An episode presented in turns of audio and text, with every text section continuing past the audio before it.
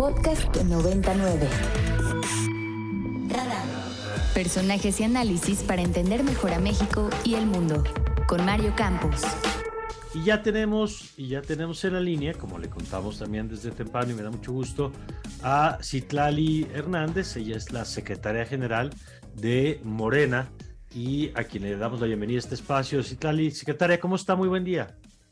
Hola Mario, buen día, con el gusto de saludarte a ti y al auditorio.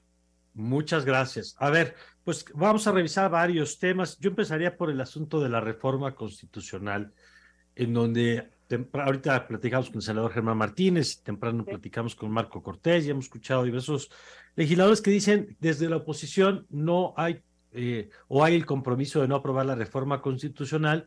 Sin embargo, entiendo que Morena la va a presentar, digamos, eh, en la mesa para la votación. Eh, ¿Es así? Y, y, si es así, ¿por qué? El presidente mandó la reforma, yo te escuchaba un poco lo que decía el senador, pues entonces, y mencionaba con qué sí va. Pues entonces va con el 80% de la propuesta del presidente, porque eh, han construido una narrativa de que queremos destruir el INE y una serie de cosas que, eh, que no son ciertas, es decir, eh, ¿qué hay sobre la mesa? Una propuesta de reforma electoral que plantea reducción de presupuesto a los partidos políticos, elección eh, de consejeros y magistrados a través del, del pueblo, de la gente, decirlo claro, eso no significa que se pierda el rigor eh, y el perfil técnico de las propuestas lo propondría eh, el Ejecutivo, el Legislativo y el Judicial y sobre esas propuestas eh, la idea es que la ciudadanía elija. Estamos planteando que se amplíen las funciones del Instituto Nacional Electoral, Nacional de Consultas, y estamos, digamos, prácticamente fortaleciendo al Instituto Nacional Electoral, eliminando los soples que en realidad son costosos, repiten eh, las funciones del INE eh, y, responden a intereses creados, que son estos organismos electorales en los estados. Y bueno, está la propuesta sobre la mesa. Eh, por supuesto, la oposición ha creado una narrativa de que queremos destruir al INE y en, con base en esa narrativa seguramente estarán votando en contra.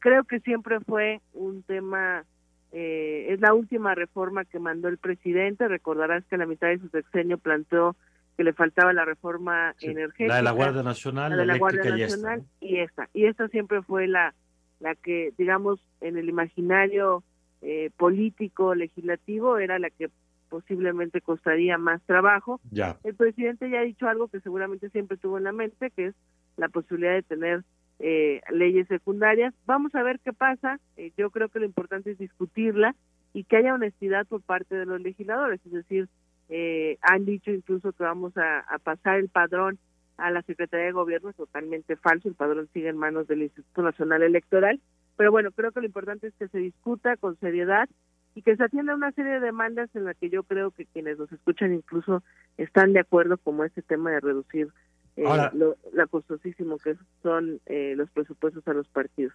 Hay una discusión en la parte de los contenidos, que es esto que usted planteaba, de quien esté de acuerdo o no está de acuerdo con la forma de elección de los consejeros, por ejemplo, o quien esté de acuerdo o no con la disminución del número de legisladores. En eso se puede estar de acuerdo o no y se puede argumentar en un sentido o en otro. Pero hay un nivel de discusión que es político y es el señalamiento de que la reforma electoral siempre es deseable que sea producto del consenso entre las fuerzas políticas y no solo el producto de un sector, sea el gobierno, se llame como se llame en su momento PRIPAN o en este momento Morena. Eh, ¿Cómo ven ese tema? Y si no le preocupa ir a una reforma, no a la constitucional, porque esa parece que, como bien dice usted, parece que eso no va a pasar, pero ir a una reforma de leyes secundarias, pues en donde no hay el consenso de los otros jugadores. No, a ver, decir, yo no, no digo que no vaya a pasar, decir con mucha eh, claridad. La propuesta está sobre la mesa, eh, incluso en tiempos de la marcha.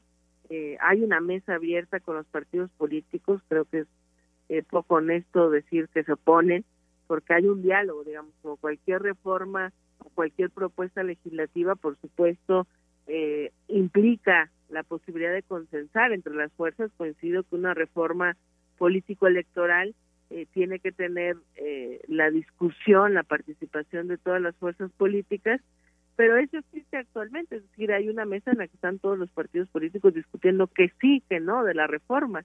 Pero eh, podría haber entonces, perdón, podría haber entonces una propuesta que se presente al, al Senado y a la Cámara de Diputados distinta a la enviada por el presidente a la hora de la votación, pues como todas las reformas que ha mandado el presidente. En ese caso se mandó a la Cámara de Diputados, hay un proceso legislativo, eh, podría haber modificaciones y sobre esa discusión y esas modificaciones se estaría votando. Por eso yo digo, eh, vamos a ver qué pasa. El diálogo entre los legisladores de todos los partidos en la Cámara ahorita existe.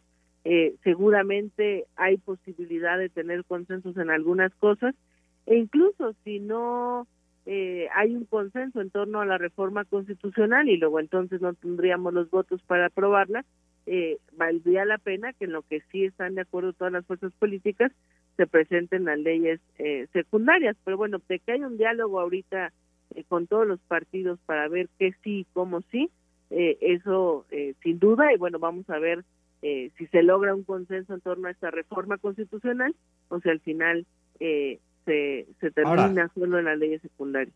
Entiendo lo que dice sobre el diálogo, pero también hay discurso público.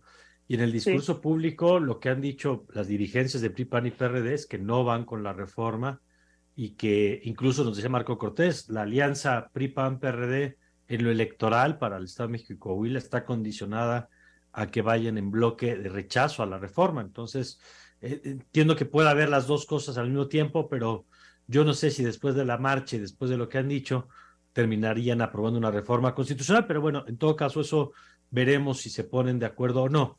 Ahora, déjeme ir a la parte de las reformas, porque hay, si bien hay algunos elementos donde hay consenso, en, eh, incluso yo creo que muy amplio, como la idea de que habría que disminuir el presupuesto para los partidos políticos y no la fórmula que hoy tenemos que establece que cada persona que se afilia al padrón pues aumenta la bolsa de recursos para los partidos.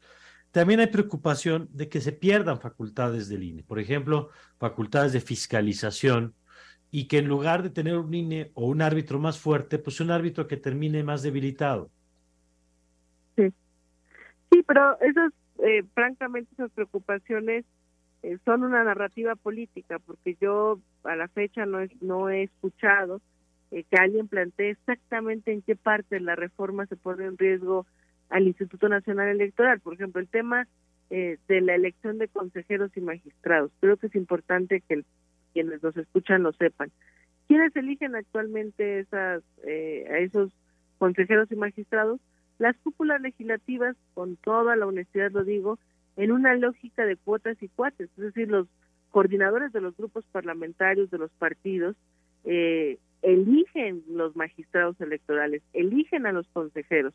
Desde que autónomos, autónomos, francamente no lo son. Pero, bueno, pero eso ahí yo diría, eh, bajo esa lógica no hay nombramiento entonces que sea legítimo en México, porque en todos los casos, ministros de la Corte, dirigencias de organismos autónomos, INE, INEGI, Banco de México, todos pasan por el legislativo y el acuerdo entre los partidos.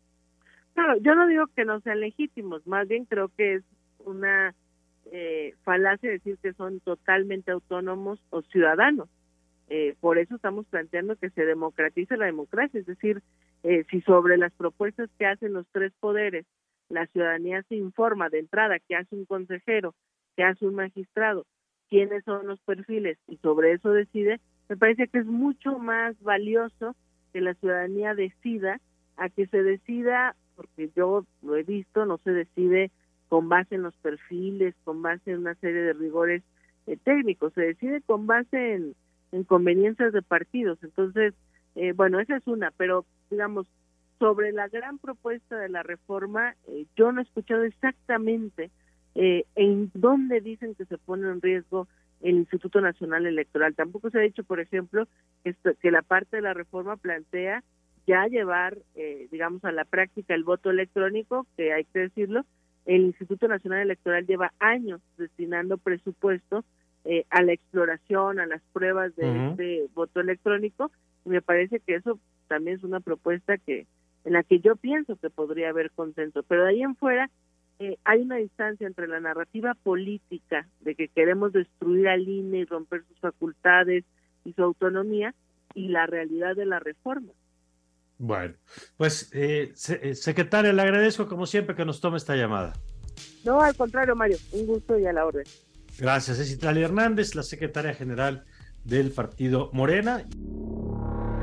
Para más contenidos como este, descarga nuestra aplicación disponible para Android y iOS o visita ibero909.fm.